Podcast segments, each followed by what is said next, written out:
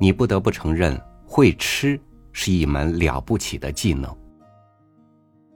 我曾无数次的暗暗佩服对各种美食侃侃而谈的老饕，也曾无数次因到饭点而不知道吃什么而烦恼。所以，没有聚餐，我都很自知的不去做点餐的那个人。与您分享英国作家福霞·邓洛普的文章。中餐点菜是门艺术。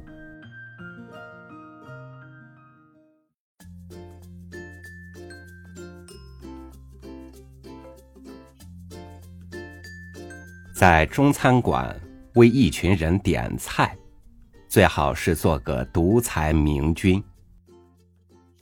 一顿好餐需要各种形成鲜明对比的元素，达到和谐共存。食材、味道和口感都要多样，让人食指大动。如果一群人里每个人都只顾点自己想吃的菜，最终这一桌子菜会呈现一边倒的混乱局面。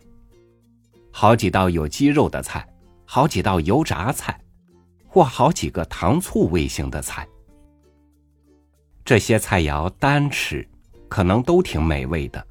但合在一起，可能就过犹不及，或者单调腻味。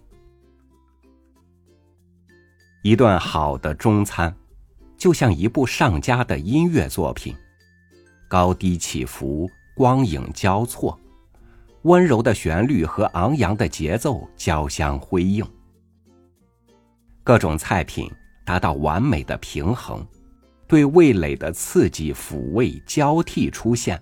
绝不会让人起腻而倒胃口。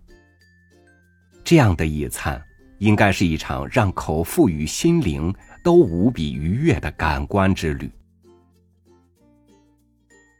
正如最近一位资深川菜厨师对我说的：“在一场宴席上，佳肴大菜总要与不那么起眼的小菜穿插上桌。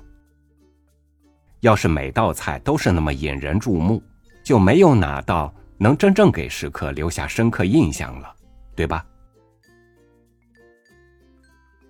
达成平衡和多样性，极力避免重复，这样的关键性原则同样适用于食材、烹饪方法、颜色、风味、形状和口感。就算在以麻辣火热菜肴闻名的四川，一顿合宜的餐食之中。除了那些让你双唇麻刺、肺腑起火的菜肴，也得有白米饭、汤和蔬菜。多年前，我在西班牙北部的斗牛犬餐厅和川菜名厨玉波共进晚餐。那是当时全世界最前卫的餐厅。玉波惊讶的发现，即便在这样一家餐厅，菜肴都是物以类聚的。所有的海鲜先上，接着是肉类和野味，最后是所有的甜味菜肴。如果放在中餐的语境下，这样就没法将相似的食材分而用之，再使其穿插交汇了。中国文化尤其注重饮食，这反映在对烹饪无限可能性的关注上。此外，在中国的美食宇宙中，愉悦与健康一直以来都是密切相关的。一顿大餐要称得上一个好字，不能光有刺激唇舌的口味，还要讲究健康养生。我曾经和一位马来西亚华裔朋友一起去英国国宝级大厨斯顿布鲁门萨尔坐镇的肥鸭餐厅。那顿饭妙极了，十分美味。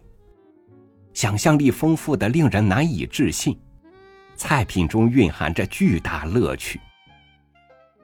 但我们在连吃了几道美妙甜品后，因为摄入糖分过量而昏昏沉沉。我的华裔朋友说，最后这几道菜都是浓郁甜蜜而沉重的。如果是中餐宴会，他说。就算有四十道菜，收尾也是喝一道清淡的汤，或者吃点新鲜水果，这样你才能舒服的回家去睡个好觉。那些最受赞誉的西餐，似乎通常只会着重去取悦味觉，忽略了健康和平衡。消费时尚摇摆不定。一会儿倾向于可能引起痛风的过量饮食，一会儿又追求赎罪式的粗茶淡饭。今天暴吃一顿淋了荷兰汁的牛排，还要配上三只薯条，经过三次烹调做出来的薯条，由于经煮熟再炸两遍，外皮十分香脆，和巧克力熔岩蛋糕。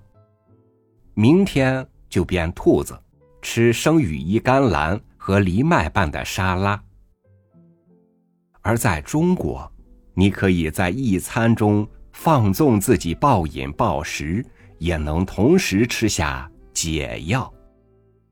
老话说得好：“衣橱同道，药食同源。”